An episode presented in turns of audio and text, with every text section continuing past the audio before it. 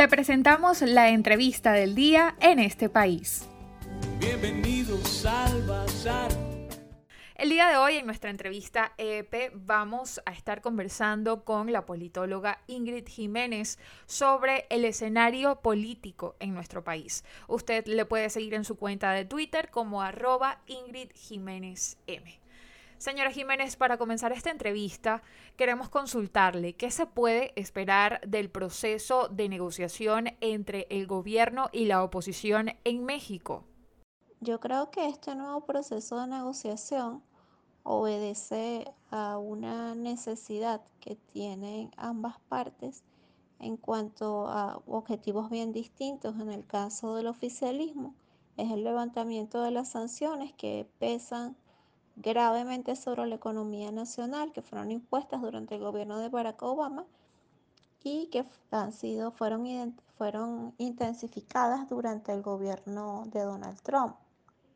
Biden dijo desde su campaña electoral que no estaba en agenda disminuir o aminorar las sanciones, a menos que existieran señales claras por parte del gobierno de algún tipo de apertura hacia la negociación, que es lo que se está comenzando a dar ahora esos primeros pasos. Y por parte de la oposición, su agenda, ¿cuál ha sido? Bueno, su agenda ha sido eh, lograr elecciones competitivas, elecciones libres y fundamentalmente una elección presidencial. Pero a este nuevo proceso de negociación yo creo que hay sinceramiento acerca de los objetivos, en este caso de la oposición venezolana, en tanto que pues llegar a una elección presidencial, cuando digamos desde el punto de vista constitucional, pues ya falta poco para que ocurra una elección presidencial, pues entonces es fundamental entender que estos procesos electorales van a, se van a realizar por partes y de acuerdo a lo que mande la Constitución de 1999 y esos laxos constitucionales hay que seguirlos, hay que respetarlos y la búsqueda en este caso tendría que ser de unas condiciones más o menos competitivas de tal forma que pueda expresarse de la mejor manera la voluntad popular. Eso pasa entonces porque eh, el, el primer paso de esta estación, ¿cuál sería? Las elecciones regionales del 21 de noviembre y después de esto, pues se podría pensar en una organización política, social, de cara a una futura elección presidencial. Entonces, a mi modo de ver, pues las expectativas, hay expectativas altas con respecto a lo que puede resultar de este nuevo proceso de negociación, por supuesto, desde un punto de vista muy realista y si nosotros nos ponemos a ver cuáles fueron, cuáles fueron los elementos de ese memorándum que se firmó en ese primer encuentro, pues tienen elementos fundamentales necesarios para la reinstitucionalización del país. Uno de ellos se refiere específicamente al área electoral, digamos que la restitución de los derechos políticos de los ciudadanos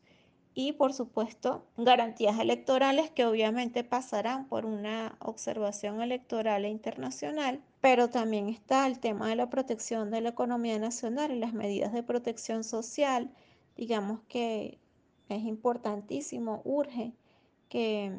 la cooperación internacional incremente de manera notable su ayuda a la emergencia, a combatir la emergencia humanitaria compleja que aqueja al país desde hace aproximadamente cinco años. Y por supuesto, em, dentro, de esta, dentro de este memorándum, si el gobierno nacional pues da pasos serios hacia una eh, reinstitucionalización del país, entonces considero que allí pues sí se podría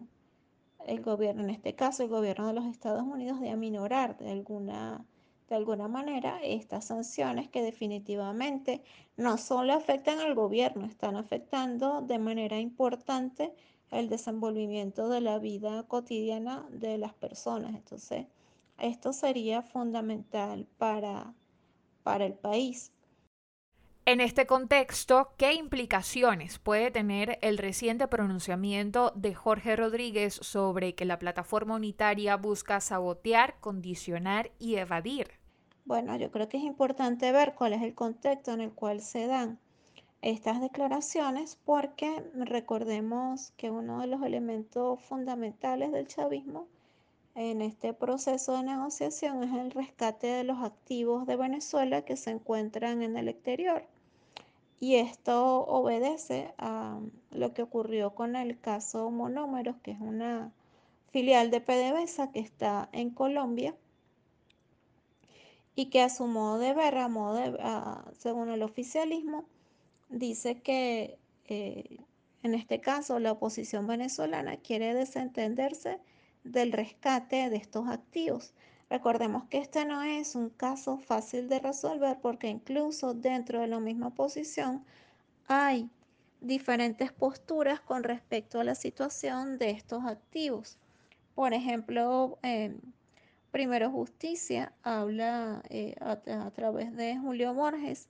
habla de tratar de proteger a través de fideicomisos estos activos que se encuentran en el exterior y eh, Voluntad Popular prefiere, digamos, que la situación continúe como está con respecto a estos activos. Entonces se abren allí eh, diferentes eh, preguntas con respecto a, a quién va a manejar estos activos y sobre todo qué va a pasar con la postura del gobierno venezolano. Cuando Jorge Rodríguez llama a una conducta irresponsable, pues por supuesto digamos que esto tiene muchísimas aristas porque también refleja las diversas posturas, los desencuentros que son más que evidentes dentro de la oposición venezolana. Ahora bien, ¿cuál puede ser el efecto de estas declaraciones? Pues yo creo que el efecto está por verse porque hay que ver cuál va a ser la postura del gobierno de Noruega frente a esta situación por cuanto en este momento a la comunidad internacional no le conviene que este nuevo proceso que se está abriendo fracase de nuevo porque recordemos que Venezuela tiene ya un amplio expediente de procesos de negociación fracasados que empezó muy tempranamente en los años 2002-2003, cuando las primeras crisis del gobierno de Chávez, con la mediación que se dio por parte de la, Organización de Estados Americanos, y en los cuales, pues, eh, a pesar de que se lograron importantes acuerdos, no hubo un acompañamiento como tal de la comunidad internacional que hizo que estos acuerdos fracasaran. Señora Jiménez, en este caso, ¿cuál es la posición actual de la comunidad internacional ante el conflicto político venezolano? Pues yo creo que es importante entender que tal como han sido los cambios que se han producido en la comunidad internacional, estamos ante un momento estelar dentro del cual puede haber una solución al conflicto venezolano. Digamos que uno de los, de los aspectos fundamentales de la política exterior del presidente Biden fue justamente la defensa de la democracia y la vuelta al multilateralismo que fue totalmente abandonada durante la era Trump. Igualmente el acercamiento eh, a la Unión Europea que se vio muy de manera muy evidente durante la reunión del grupo de los siete que fue justamente en Europa. Entonces esto ha realineado, lo hemos visto ya con contundentes acciones diplomáticas que ha realineado las políticas exteriores tanto de la Unión Europea como de los Estados Unidos hacia una solución política del conflicto venezolano. Y cuando me refiero a una solución política, me refiero a una solución electoral y a una solución pacífica. Entonces ya esto sería una gran ganancia para el país. También la, como mencioné anteriormente, la, la incorporación de Rusia dentro de este proceso de negociación que implica, por supuesto, también la participación de China y de otros actores fundamentales, pues como Cuba, abre la posibilidad de que efectivamente se pueda dar un diálogo verdadero que conduzca a la realización de elecciones en condiciones de semicompetitividad. Y quisiéramos concluir esta entrevista el día de hoy consultándole sobre cómo percibe la sociedad venezolana las próximas elecciones del 21 de noviembre. Las, el próximo proceso electoral que tenemos es ciertamente las elecciones regionales del 21 de noviembre. Digamos que en nuestro país ha pasado por procesos electorales con una muy elevada participación en las elecciones del 2012, 2013, 2015. tuvimos una participación masiva en estos procesos y pues a partir del año 2017, después de todo el ciclo de protestas que sacudieron al país durante más de cuatro meses, pues comenzó a disminuir esta participación electoral hasta llegar a las elecciones pasadas de la Asamblea Nacional, donde se produjo una abstención récord. Entonces, ¿qué ocurre? De cara a este nuevo proceso electoral del 21 de noviembre han ocurrido cambios auspiciados por este proceso de negociación que se inició mucho antes de su apertura formal en México. Se inició desde finales del año pasado, comenzaron estos nuevos acercamientos, ¿verdad? Esto condujo al nombramiento de un nuevo CNE con dos rectores que no pertenecen al oficialismo. Esto fue de una importancia fundamental porque hubo una movilización importante de los partidos políticos que están convencidos de la vía electoral para la resolución de conflictos, pero también por parte de sectores importantes de la sociedad civil organizada. Entonces allí ya hay un cambio cualitativo importante. Además de eso, la Unión Europea estuvo en el mes de julio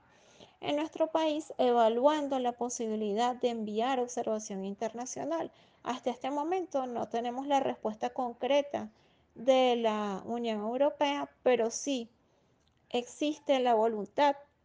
de que exista esta, esta observación internacional pero ellos dicen que no solo depende de elementos técnicos, sino también políticos. Y esto pasa por el hecho de que la oposición venezolana, después de, muchos meses en definiciones, pues decidió de nuevo retomar la senda electoral y esto va a ser fundamental para que la Unión Europea envíe una, una observación de carácter técnico. Claro, es importante mencionar que ya esta observación pues no va a cumplir con todos los criterios establecidos por cuanto la observación electoral tiene que iniciarse desde el mismo momento de la convocatoria de una elección y ya por supuesto vamos bastante avanzados en el proceso, estamos en septiembre, el proceso ya ocurre el 21 de noviembre, ya se han terminado varias etapas de este proceso